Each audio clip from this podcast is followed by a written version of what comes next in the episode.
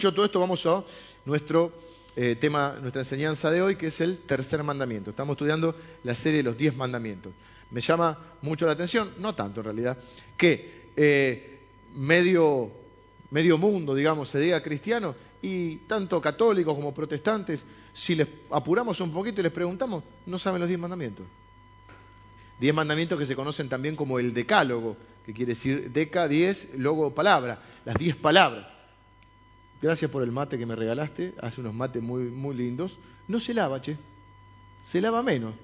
Me hizo un mate muy lindo que dice Iglesia del Salvador. Pastor Leandro le hizo a cada pastor. Si usted necesita un mate, cómprelo el mate de Ezequiel. Le digo que no se lava. A mí se me lava enseguida el mate porque lo hago muy caliente. Pero no se lava. Así que gracias a ese. Eh, ¿Dónde está? Los diez mandamientos. Eh, decálogo. ¿Cómo ser cristiano católico, apostólico romano, protestante, evangélico, y no saber los diez mandamientos. Es un poco una contradicción, o una, una carencia. Eh, los diez mandamientos además tienen la particularidad que es lo único, el único párrafo que uno puede encontrar en toda la Biblia que tiene una característica especial. Dice la Biblia misma que Dios lo escribió con su propio dedo, con su propia mano. Los diez mandamientos no solo los inspiró Dios, como toda la Biblia es inspirada por Dios, sino que la escribió con su propio dedo. Y dos veces, porque eh, primero los habló, por eso empieza Éxodo capítulo 20, los diez mandamientos están en Éxodo capítulo 20 y Deuteronomio capítulo 5. Comienza diciendo, y habló Dios, habló Dios. Y, después dice que como que, relata eh, Deuteronomio, Deuteronomio quiere decir repetición, porque es la repetición de la ley. Por eso repite lo que está escrito eh, tanto en, Éxodo o en Levítico. Bueno, y dice que habló Dios, y cuando Dios habló en el monte Sinaí, esta semana fue noticia porque estaban bombardeando el Sinaí. Sinaí hoy pertenece a Egipto. Eh, y ellos habían salido de, siendo esclavos en Egipto, y Dios les da los diez mandamientos. Entonces dice que primero los habla los diez mandamientos de Dios. La voz de Dios humeaba el, monte, eh, había eh, diferentes señales donde Dios mostraba su autoridad y su poder, relámpagos, que la gente se asusta y le dice a Moisés, no, no, anda vos, anda vos porque, nos da miedo. Mejor que te, que te hable a vos. Entonces sube Moisés y Dios escribe los diez mandamientos con su propio dedo. Baja con las tablas Moisés y el pueblo, como Moisés tardó 40 días, y baja con el rostro resplandeciente, dice que eh, no pudieron esperar porque necesitaban confiar en alguien, porque la gente busca confiar en, en, lo que sea, y entonces con oro habían hecho un becerro de oro y lo estaban adorando. Eh, entonces Moisés se enoja mucho y rompe las tablas. En mi propia interpretación, creo que lo que hace Moisés es que con las tablas rompe el becerro. Porque también dice que destruye el becerro de oro. Para mí le tiró con lo que tenía a mano. Tenía las tablas y rompió el becerro. Dios le dice, tranquilo, no importa. Este, lo entiende y le dice, alisate dos tablas, subí al monte de vuelta y yo los voy a volver a escribir con el dedo. Y vuelve Dios a escribirlos con su propio dedo los diez mandamientos. ¿Cuáles son los diez mandamientos? Se animan a, repetirlos con nosotros, de paso los vamos aprendiendo y los vamos eh, grabando. Muchas veces por repetición eh, y por decirlo uno va aprendiendo. Y la palabra para que more en uno también uno tiene que decir, estudiar, masticar, leer. Y el primer mandamiento entonces es, yo soy tu Dios ¿eh? El mandamiento tiene dos partes. Soy tu Dios, no tendrás otros dioses o no tendrás dioses ajenos delante de mí. No te va a hacer falta otro Dios porque me tenés a mí. Cada mandamiento se puede ver como una carga o como una bendición. Carga sería, uh, no puedo tener otro Dios. Bendición es, no te va a hacer falta otro Dios. No necesitas adorar al sol porque yo soy el creador del sol. No necesitas orar eh, a, la diosa de la fertilidad porque yo soy el que va a hacer llover sobre tus campos y te voy a dar una buena cosecha. Dios es el Dios general el, único. Segundo mandamiento, no te harás imagen, no tendrás imágenes, ni te harás imágenes de lo que está en el cielo, ni en la tierra, ni debajo de la tierra, no te postrarás ni las adorarás. Segundo mandamiento, está en la Biblia católica, en la Biblia protestante, está eh, en la Biblia, eh, está en la ley judía, no te harás ninguna imagen, ni te postrarás ni las adorarás. No estamos en contra del arte, ni de la pintura, ni de la escultura. Aquí se refiere a las imágenes que uno hace en el contexto de la adoración, para brindarles una adoración para confiar en ella. No, no hay que postrarse delante de ninguna imagen. Y eso lo vimos el domingo pasado, que hay gente que tiene que andar llevando a su Dios. Y hay gente que es llevada por su Dios. Dios dice, ¿con qué me van a comparar? ¿Con, esa, con esas imágenes que ustedes hacen? No hablan, no oyen, no pueden caminar. Dice, les hablan pero no responden, ni tampoco libran de la tribulación. Pero la Biblia dice que nuestro Dios es nuestro amparo, nuestra fortaleza, nuestro pronto auxilio en la tribulación. Y hay gente que tiene que andar llevando a su Dios. Pero nosotros tenemos un Dios que promete en Isaías que Él nos va a llevar, que nos viene llevando desde el vientre de nuestra madre y nos va a llevar hasta la vejez. Dice, hasta las canas os voy a sostener. Y hoy nos toca el tercer mandamiento, que a mí me gusta mucho este mandamiento, me, gustó mucho prepararlo. Y lo vamos a leer en el Éxodo capítulo 20, versículo 7. Dice, no tomarás el nombre de Jehová tu Dios en vano, porque no dará por inocente Jehová al que tomare su nombre en vano. Entonces repetimos, mandamiento 1, yo soy tu Dios, no tendrás dioses ajenos. Mandamiento 2, no te harás imagen, ni te postrarás, ni las adorarás. Número 3, no tomarás el nombre del Señor tu Dios en vano. Número cuatro, seis días trabajarás y el séptimo día descansarás el día del Señor, día de reposo. O sea que el mandamiento no es solo eh, el día de reposo, guardar el día de reposo, sino que el mandamiento es trabajar seis días. Hay que trabajar. ¿eh? El mandamiento es trabajar. La Biblia dice que no trabaje y que no coma. ¿Mm?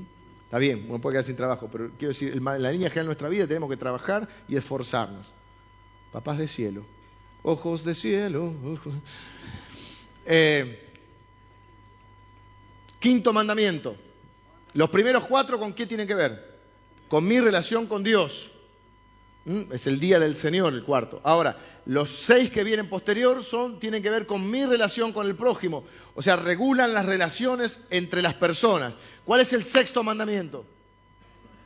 Honra a tu padre y a tu madre, y el mandamiento llamado con promesa. Todos los mandamientos tienen promesa de bendición, pero el sexto mandamiento tiene una promesa específica. Quinto, perdón. Quinto, eh, tiene una promesa específica. Se van, si vos honrás a tu padre y a tu madre, independientemente de si ellos fueron buenos, malos, regulares, vos lo honrás porque honrando a ellos estás honrando la ley de Dios, estás honrando a Dios. Y el que promete no es tu padre, es Dios.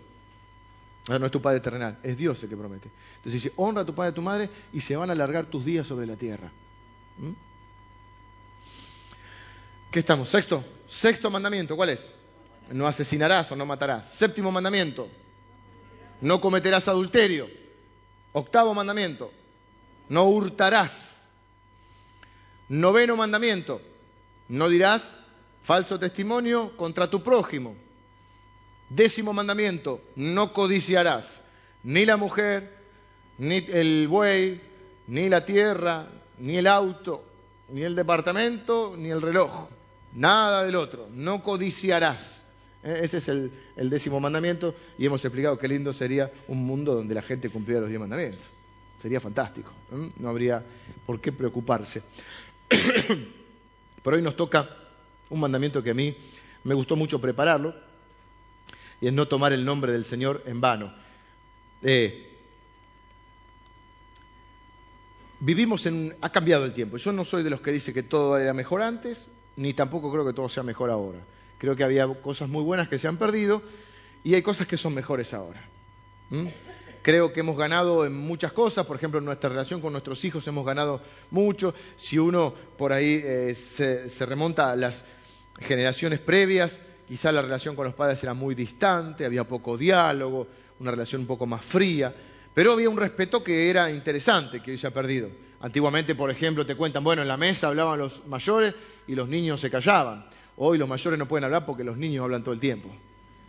Y se tiran con la comida. Bueno, entonces, hay cosas que se han ganado y cosas que se han perdido. Lo concreto es que vivimos en este tiempo. Y en este tiempo es un tiempo de mucha informalidad, de mucha eh, confianza ya al punto de que mucho confianzudo.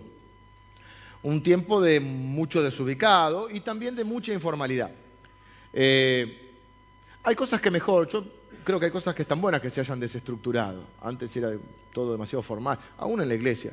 Eh, pero también es cierto que en un punto se ha perdido, estamos en un límite. Por ejemplo, Hoy vos estás con tus hijos mirando la tele a cualquier hora, o en el auto escuchando la radio, y de golpe tenés que cambiar la radio porque de golpe está permitido decir cualquier guarangada. Pero no estamos hablando de que nos volvimos ah, santulones, que no vemos la tele ni vemos a los pitufos, ¿está bien?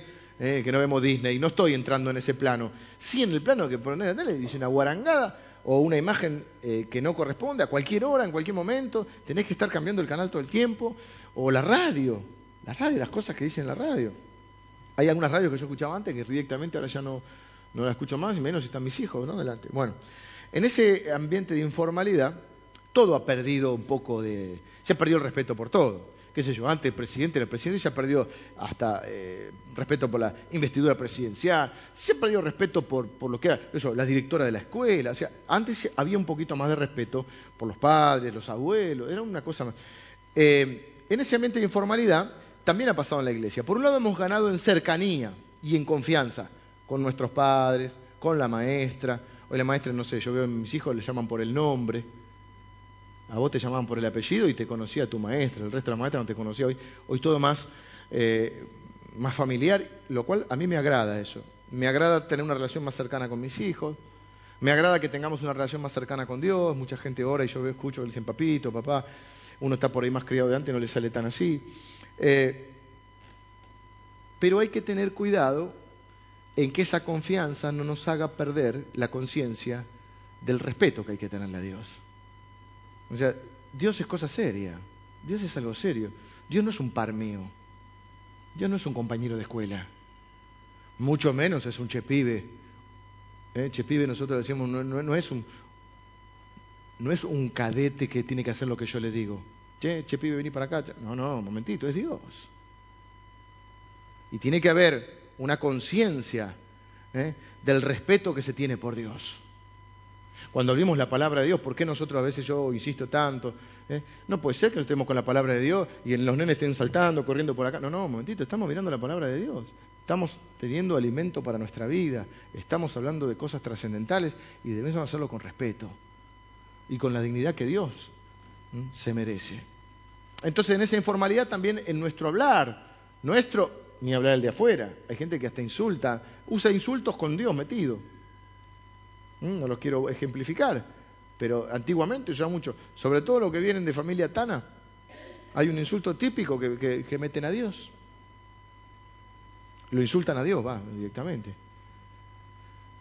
Sin llegar a esos extremos, se ha perdido. Y nosotros nos pasa eso. Entonces lo que la Biblia nos enseña es que hay, una especie de balance entre tener confianza con Dios y un respeto por Dios. Para eso tenemos que entender el concepto de lo que es el temor de Dios. La Biblia dice que el principio de la sabiduría, en, Proverbios, es el temor de Dios. El temor de Dios no es tenerle miedo a Dios. Se puede tenerle miedo a Dios y no tener temor de Dios. Hay gente que le tiene miedo, ¿eh? porque es el viejo que te va a castigar, pero no tiene temor de Dios. Y, alguien dijo alguna vez una frase, el que le teme a Dios no le teme a nada. El temor es el respeto a Dios, el temor es la admiración por Dios, el temor es, es eh, la conciencia de que no es que Dios atiende el domingo a la mañana, la conciencia de que yo vivo delante de Dios y vivo con, con ese respeto, con ese cuidado. Eh, me gusta mucho Hebreos, cuando, Hebreos capítulo 4, cuando dice, acérquense confiadamente, ven con confianza, al trono de la gracia. Vamos a subrayar dos palabras que son muy importantes ahí, trono y gracia. El trono nos da la idea de rey, de soberanía, de majestad. Uno no se presenta sino más. Por más que hoy, no sé, creo que ninguno ha estado delante de un rey, no sé si alguno ha estado, pero quizá ha estado en algún ámbito donde uno considera importante y uno se fija que se va a poner, se presenta algo que sea muy desubicado, trata de eh, ser ubicado, se presenta con respeto, habla menos de lo que siempre habla, o, debería hacerlo. Es decir, uno busca esto que decía hoy, bueno, hoy quizá la investidura presidencial no está tan, pero uno este, se presenta con respeto.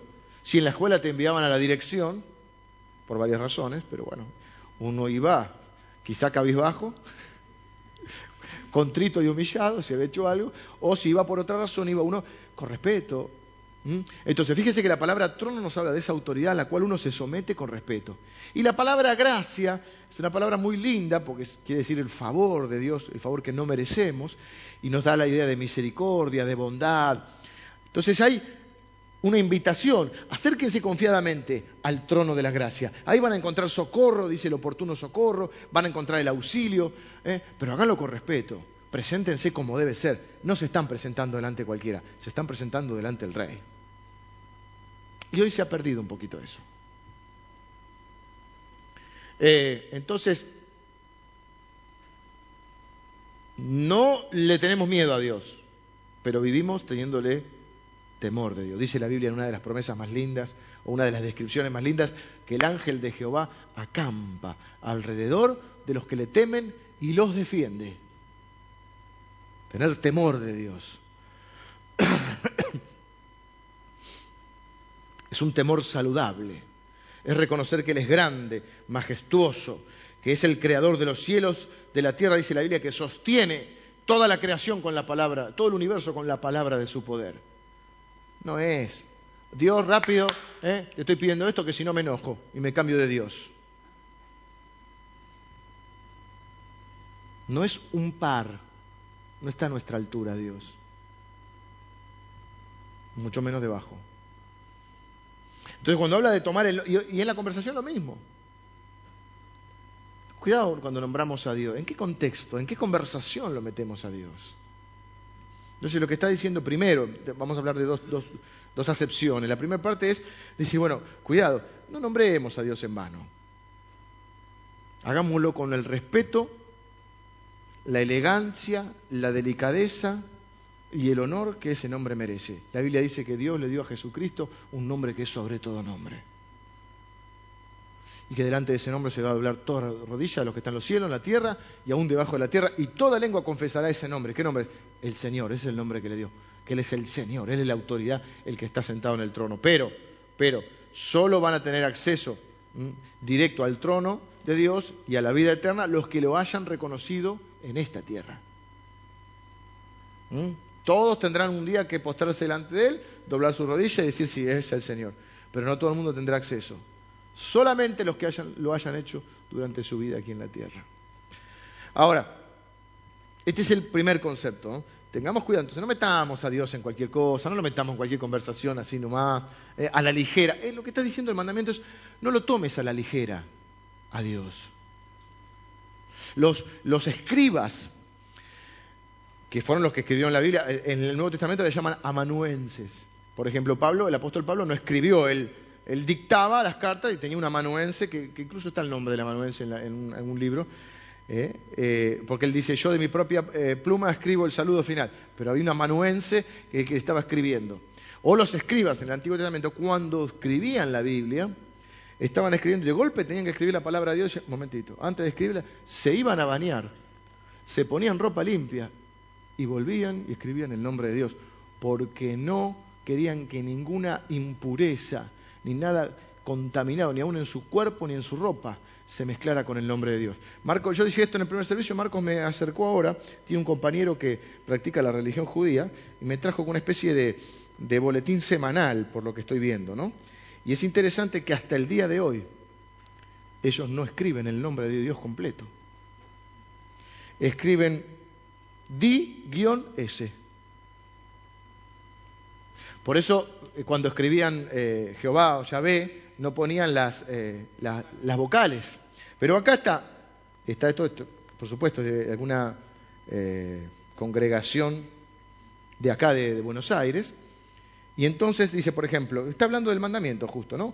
Bueno, está hablando de la Shema. Dice, es un mitzvah, mitzvah es un precepto, decir el Shema, por la mañana y en la noche. El Shema es amarás al Señor, tú está en Deuteronomio. Amarás al Señor tu Dios con todo tu corazón, con toda tu alma, con toda tu mente y con todas tus fuerzas. Que Jesús dijo que la ley se resumía en eso y le agregó, y a tu prójimo como a ti mismo. Y después más abajo dice, eh, no sé dónde lo encuentro. Aleph, que tiene el valor numérico de uno, se refiere a di-ese mismo. La letra es Aleph, sí. Pero fíjense que se refiere a di-s, no ponen Dios, de tan sagrado que es el nombre de Dios. Sería lindo que tengamos un poco más de cuidado al mencionar a Dios y al hablar de Dios. ¿eh? Que nosotros pudiésemos tener esa clase de, mm, de conciencia, de delicadeza y aún nombrarlo a Dios con el respeto la delicadeza y la elegancia que se merece Dios.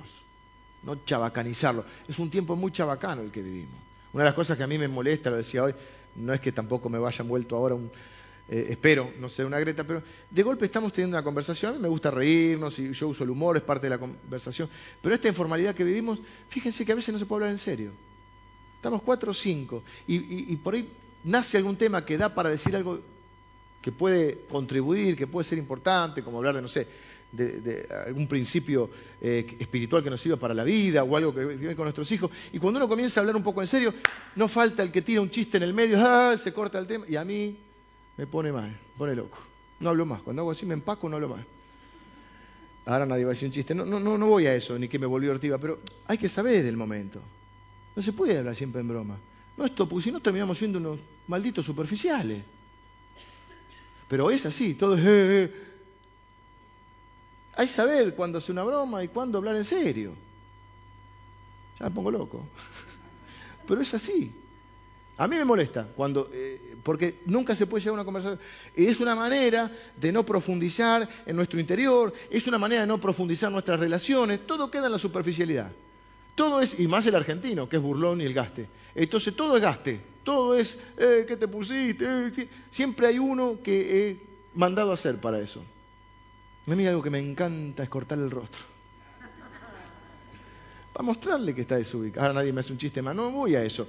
Hay diferentes tipos de chistes, hay algunos que son más desubicados que otros, hay, es lindo el humor, hoy se usa en la comunicación, yo trato de usar el humor cuando hablamos, porque usted está acostumbrado a que todo sea con humor. Las publicidades son con humor, los programas son con humor, pero hay que saber ubicarse y hay que saber el momento. Y no puede ser siempre eso. Después hay gente que tiene humor para cargar al otro, pero no tiene humor para recibir una, broma, una cargada. Entonces tampoco sirve. ¿eh? el verdadero humor quizás sea el más difícil de encontrar, es el que uno se pueda reír de uno mismo. Pero parece que nosotros siempre tenemos que decir algo, no, pero es en broma, pero siempre tenemos que decir algo eh, con respecto al otro. A mí particularmente me molesta, y hoy estoy de mal humor. Voy a este ambiente de informalidad que hay, este ambiente, de este ambiente casi burlón, y termina pasando un poquito con Dios. Quizá nadie se anime a burlarse de Dios, pero sí a no tomarlo a Dios eh, con, la seriedad. Repito, no nos vamos a volver, ya sería imposible volver atrás, eh, ni como iglesia, ni ninguno de nosotros creo que vaya a, tener esa relación con Dios tan distante, tan fría, tan... Eh, yo creo que hasta Dios tiene muy buen sentido el humor. Y cuando Dios el domingo pasado vimos que hablaba de las estatuas, lo hace con humor. El humor es parte de nosotros. Y me, mandaron un artículo por, mail, una hermana de la iglesia esta semana, a veces me, acercan cosas, donde decía que el, reírse, el sonreír, el estar alegre, produce hasta un bienestar físico. Lo que estoy hablando es de hay momentos y momentos. Y con Dios lo mismo. Hay momentos donde entramos, por ejemplo, a mirar la palabra de Dios, y son momentos donde tenemos que hacerlo con respeto, estamos sabiendo la palabra de Dios. ¿eh? Cuando oramos, con respeto. Cuando oramos no es el momento para, levantarse e irse. Cuando oramos no es, o sea, cuando no podemos estar nosotros, por eso algunos lo entienden, otros no, a algunos por ahí le molesta. Yo no puedo estar predicando la palabra de Dios y que los pibes anden corriendo por acá, saltándonos por la cabeza. No va, no corresponde. Estamos viendo la palabra de Dios. Segundo aspecto, que me gusta de este versículo, dice, no tomarás el nombre del Señor tu Dios en vano, no portarás el nombre del Señor. Cuando uno toma algo, lo toma para sí. Cuando nacemos, tomamos, ¿qué cosa? El nombre de nuestros padres. Nos dan un nombre propio, personal e individual. ¿Mm? Cada uno de nosotros tiene un nombre, o algunos tienen un diminutivo, un sobrenombre por el cual somos conocidos. Este, Siempre aprovecho para aclarar que me llamo Leandro, no Leonardo, porque no sé, hay un problema, hay una traba con, Leonardo, con Leandro. La gente me dice Leonardo, Lisandro, Alejandro. No, no. Me dicen Leo, no sé por qué la gente a veces automáticamente me dice Leo. En mi casa no me dicen Leo. Ahora sí, ya se acostumbraron. Pero en realidad me llamo Leandro. Más allá de eso, Lucho, cada uno tiene un sobrenombre o un nombre. Pero tenemos, todos portamos un apellido que nos dan nuestros padres. En España, por ejemplo, eh, portás el apellido de tu padre y el de tu madre. Yo tengo el pasaporte también de doble nacionalidad, mi mamá es española, y entonces en el pasaporte español me pusieron los dos apellidos. Y yo le di el, apellido, le di la, ciudadanía a mis hijos, y aunque mi mujer no es española, también en el pasaporte de los chicos, el pasaporte español, figura el apellido mío y el, apellido de mi esposa. No es que vas eh, teniendo el apellido compuesto, sino que se va cruzando el apellido de los padres, porque los dos son los padres, lo cual me parece bien a mí, me parece perfecto. Eh, acá ahora están por sacar una ley que vos le podés poner o el de la madre o el del padre.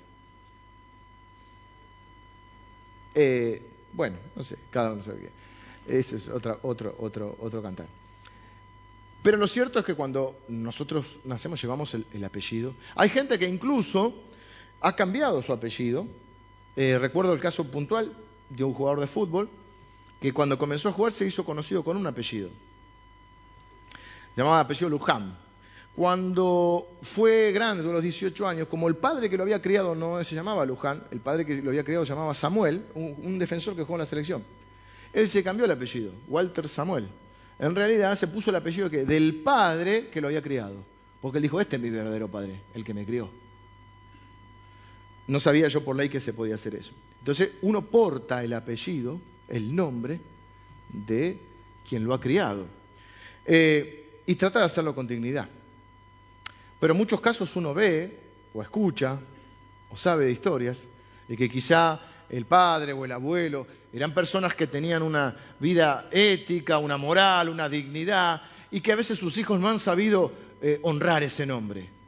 Eh, en las novelas o en las tragedias de esas eh, quizá antiguas del, siglo pasado se escucha, has manchado el nombre de la familia. ¿Mm? Eh, sin ir tan dramático, mucha gente dice, no es como los padres, no ha sabido honrar ese nombre que le han dado. Nosotros hemos recibido el nombre directamente de nuestro Dios. Isaías dice que, Dios dice, mío eres tú, yo te puse nombre. La Biblia dice que cuando los primeros cristianos se, comenzaron a congregar, aunque primero fue un nombre burlón, un nombre que los quiso menospreciar, lo de cristianos, es el nombre que tenían. En realidad los cristianos llamaban los del camino, se hacían llamar ellos porque estaban en el camino del Señor. Pero la gente comenzó a llamarlos cristianos, un poquito como eh, menospreciando los burlón. Sin embargo, hoy para muchos de nosotros es un honor ser cristiano. Tomamos el nombre de nuestro Señor. Dice la Biblia que somos sus hijos, somos hijos de Dios. Mirad cuán honor les ha dado el Padre para que ustedes sean llamados hijos de Dios, dice la Biblia. para que seamos hijos de Dios. Ahora tenemos que tomar ese nombre, no en vano, hacerlo con la dignidad que Él se merece. Efesios capítulo 4 dice, os ruego que andéis como es digno de la vocación con que habéis sido llamados, que andes como es digno del llamamiento que Dios te ha hecho. Dios te ha dado el honor de considerarte de su familia, de hacerte tu hijo. Vos te considerás cristiano, pues bueno, no lo tomes en vano el nombre. No lo dejes en vergüenza al Señor. ¿Mm? No lo dejes en falta al Señor. Mire, yo contaba hoy en el primer servicio, vengan los músicos, ya termino. Eh, cuando yo era más joven, soy muy joven todavía, cuando era más joven, yo sabía que no estaba a la altura de las circunstancias. Sabía que mi estilo de vida no dignificaba ese nombre. ¿Qué hacía yo? yo no me daba a conocer como cristiano. No estoy diciendo que esté bien esto. Présteme atención, no se distraiga con los músicos. Présteme atención. Cuando yo era más joven, yo no vivía un estilo de vida muy acorde con la palabra de Dios. Por lo tanto, como yo tenía temor de Dios porque fui criado en las cosas de Dios, yo no me daba a conocer como cristiano, no usaba el nombre de Dios. Porque en mi, mi conciencia decía, yo no tengo que dejar en vergüenza al Señor. No quiero que nadie diga, eh, los cristianos son... No estoy diciendo que esa sea la solución. Les voy a contar una historia que, leí esta semana. Alejandro Magno, un gran conquistador, con un ejército muy grande, un día en la noche recorriendo sus tropas, va a los puestos de guardia y encuentra a uno que estaba dormido. Se molestó mucho. ¡Soldado! ¿Viste cuando dicen Se despertó el otro. ¿qué está haciendo? Tiene que estar cuidando el puesto. nuestra seguridad depende eh, de los que están como usted en ese lugar. No, se quedó dormido. ¿Cómo se llama usted? Alejandro, dice, como él. Entonces Alejandro Magno lo miró y le dijo, o cambia de apellido o cambia de actitud. O cambia de nombre o cambia de actitud. Porque un Leandro no se, un Leandro, un Alejandro no se queda dormido. Tanto que me dicen Alejandro. Un Alejandro no se porta así.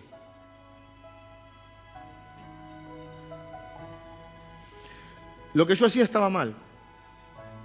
Porque yo no y, no, bueno, mi papá van a la iglesia. Yo no me daba a conocer. Porque tenía el temor suficiente de Dios para saber que mi vida no estaba eh, dignificando ese nombre. Y no quería poner en vergüenza el Evangelio. Pero lo que tendría que haber hecho no era cambiar el nombre, era cambiar la actitud. Entonces recordé un salmo que no sé el número, pero lo tengo marcado por acá. Lo recordé hoy en el primer servicio, lo busqué, como lo voy a tener que buscar ahora. Así que espéreme un segundo. Porque me, me recordé una oración del rey David ¿Qué salmo será? No sé. El 69, donde está orando David y dice, Dios, tú conoces mi insensatez. Mis pecados no te son ocultos. No sean avergonzados por causa mía los que en ti confían. Oh Señor Jehová de los ejércitos, no sean confundidos por mí los que te buscan, oh Dios de Israel porque por amor de ti he sufrido afrenta. ¿Cuál es la oración que hace David? Señor, que yo no ponga en vergüenza tu nombre.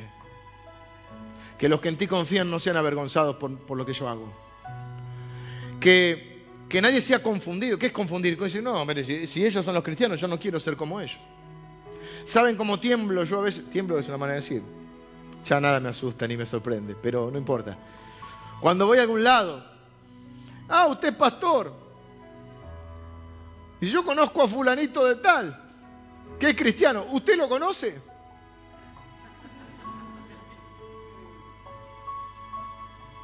¿Va a su iglesia? Y una vez se hablan lenguas angelicales, a veces saca la guitarra y empieza a desviar el tema, o a veces dice, sí, yo lo conozco. En otras palabras, es un honor que forme parte de la iglesia.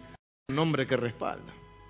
Es más, cuando yo sé, porque uno conoce el paño, conoce todo, cuando yo sé quiénes son conocidos de quiénes, porque uno conoce la iglesia y conoce, hay gente que hasta yo mismo la saco a la conversación, porque sé que honran el Evangelio y sé que honran la iglesia. Y digo, a mi iglesia viene fulano. ¿Se entiende lo que quiero decir? No tomes el nombre del Señor en vano. Hacelo con la dignidad que el Señor se merece. No lo dejes en vergüenza. No dejes que otros sean confundidos por tu impericia o tu falta de, o tu incapacidad. Yo, yo, yo reconozco que muchas veces, sin querer, sin querer queriendo, como decía el chavo, no he estado a la altura del nombre del Señor por incapacidad, por negligencia, por mi pecado, por mi eh, tosudez, o por lo que fuere, no he estado a la altura del nombre del Señor. Entonces no lo pongas. Los chinos dicen, tus hechos hablan tan fuerte que no me dejan oír tus palabras. Dar testimonio estaba mirando, le mostraba a mi hijo, le enseñaba el otro día, porque estaba la de los 400 metros, este Bolt, ¿viste? Bolt, récord mundial, tres medallas de oro. Corre el negro, qué impresionante. Y entonces la, del testimonio van corriendo y el último tramo corren junto con el otro y se pasan el testimonio. Eh, eh, son portadores del testimonio, de ahí viene lo del testimonio. Tiene otro nombre también. Las postas, la carrera de posta de los 400 metros creo que es. ¿Eh? Somos portadores. La Biblia también habla de portar la antorcha, dice la antorcha olímpica, ¿no? Bueno, pero somos portadores del testimonio. Y tu testimonio no es solo lo que digas. Yo no soy de los que dicen, bueno, yo no digo nada. Y se van a dar cuenta solos que soy cristiano. No, no se dan cuenta nadie, ¿cómo van a saber? Te van a decir qué buen tipo, nada más. Así que hay que comunicar el Evangelio. Pero hay que respaldarlo con una vida. No perfecto porque nadie es perfecto. Pero sí medianamente mm, que nuestros hechos sean tan contundentes como nuestras palabras. No que nos llenemos hablando de la boca de Dios y después tus cheques vienen rebotados. Nos llenamos la boca hablando de Dios, te escondes cuando tenés que pagar a los proveedores. O sos conocido por tus mentiras, o por tus ventajas, o porque si no la ganás la empatás. Armas legítimas tenemos que usar. Dios nos da la victoria, pero tenemos que luchar con armas legítimas. No que seamos conocidos por nuestras triquiñuelas. Qué palabra vieja. Por ser tramposos. No que nos, nos llenemos la boca hablando del Señor y, maltratemos a nuestra familia o a nuestra esposa o a nuestros hijos. O que nos llenemos hablando de Dios y ni siquiera respetemos a nuestros padres. No estamos hablando de juicio, acá nadie juzga a nadie, porque cada uno tiene bastante consigo mismo. Es decir, que cada uno se mira a sí mismo. Pero que portemos el nombre del Señor con dignidad. Que seamos gente agradable. La palabra amable significa que alguien es eh, factible de amar, fácil de amar. Amable, es alguien amable. Como alguien enseñable es alguien al cual se le puede enseñar. Hay gente que cuesta amarla, ¿eh? La amamos porque es un mandato de Dios, pero no son amables. Son gente resistente a los terremotos porque ni la tierra los traga. No sea un desagradable. Porte el nombre del Señor. Pórtelo cuando habla. Sea un chabacano. Pórtelo con sus actitudes. Pórtelo cuando maneja. Difícil, ardua tarea. Pórtelo, porte el nombre del Señor en sus tratos comerciales. A veces elija perder en sus tratos comerciales, aunque sea injusto, para mantener el nombre del Señor con dignidad.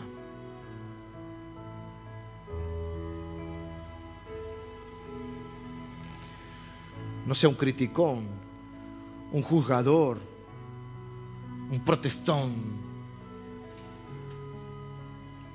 Uno no tiene la culpa de la cara que tiene, pero sí de la que pone. ¿eh? Les conté que un presidente de Estados Unidos tenía que contratar a alguien y le trajeron un hombre que era muy capacitado, muy recomendado, de unos 40 años, y no lo, no lo contrató, creo que era Roosevelt. Dijo, no me gusta su cara. Eh, dijeron, che, che, porque no, che no le dijeron, pero le dijeron, Roosevelt, Teodoro, ¿cómo no te gusta tu cara? ¿No le gusta tu cara? ¿O no te gusta su cara? ¿Qué culpa tiene, pobre hombre? Sí, sí, dice. A los 40 años uno es responsable de la cara que tiene. No hablamos de si tener la nariz más grande, las orejas, hablamos de la cara que bueno. Y ahí en el trabajo me discriminan porque soy cristiano. No, quizá no es porque soy cristiano. Quizá porque sos un desagradable. O porque andás juzgando con la Biblia a todo el mundo. ¿Mm? Entonces llevemos el nombre con dignidad. Es el nombre del Señor. El Señor nos ha dado el honor de darnos su nombre. Somos cristianos. Algunos se puede burlar, algunos, pero nosotros es un honor para nosotros ser cristianos. Entonces no tengo problema que nos llenemos la boca hablando del Señor. No soy partidario igual de ser cargoso con eso. No tengo problemas con eso. Tengo problemas cuando tus actos no reflejan tus palabras. Entonces que nuestra oración sea, Señor, no sean avergonzados los que en ti confían por mi causa. Tú conoces mi insensatez. Y yo creo que hoy es un buen momento, un buen tiempo para que hagamos dos cosas. Muchos de nosotros, yo me, inculpo a mí mismo y reconozco eh, que no he estado a la altura en muchas ocasiones de la dignidad del nombre que el Señor me ha dado y que muchas veces le he dejado en falta al Señor por incapacidad, por negligencia. Entonces es un buen momento para que muchos de nosotros le podamos pedir perdón al Señor por las veces en que no hemos estado a la altura del nombre del Señor. Pero por otro lado, que renovemos el compromiso, porque no es cuestión de cambiar de nombre, sino cambiar de actitud. ¿Mm? Y que tomemos la conciencia del respeto, el honor y la dignidad que se merece nuestro Señor y que nosotros somos portadores del nombre del Señor. Y que entonces en nuestros tratos comerciales, en nuestro trato con la familia, en la escuela, en la universidad, en la empresa, en el comercio, en la calle, en la iglesia, podamos portar con dignidad el nombre del Señor. ¿Mm? ¿Les parece bien? No los veo muy convencidos, pero voy a orar igual. Le voy a dar un minuto para que usted donde está y diga, Señor, perdóname, perdóname, somos un Dios perdonador. Perdóname por no haber sabido muchas veces portar tu nombre con la dignidad que tú te mereces, Señor. Perdóname por las veces que, que no he estado a la altura de las circunstancias, Señor. Te pido perdón por haberte dejado en falta, por haber tomado tu nombre a la ligera, Señor, por no haber respaldado con mis acciones lo que dije con mi boca. Pero Señor, yo te pido perdón, pero no quiero renunciar a tu nombre, Señor, sino que quiero renunciar a, las malas actitudes que he tenido o a, las cosas que, que no te dignifican. Y quiero agradecerte el honor que me das de poder ser llamado un hijo tuyo. Gracias por darme tu nombre, Señor, por portar tu glorioso nombre, Señor. En esta mañana te pedimos perdón por las veces que no lo hemos hecho con esa dignidad y, nos queremos comprometer, Señor, a caminar en santidad, en honorabilidad, Señor, para poder honrar tu nombre. Eso también es exaltar tu nombre, Señor. Gracias, Señor, por considerarnos de tu familia. Gracias por este tremendo honor y privilegio que nos das. Por lo tanto, oro en el nombre que es sobre todo nombre, en el nombre de Jesucristo, nuestro Señor. Amén, amén. Gracias.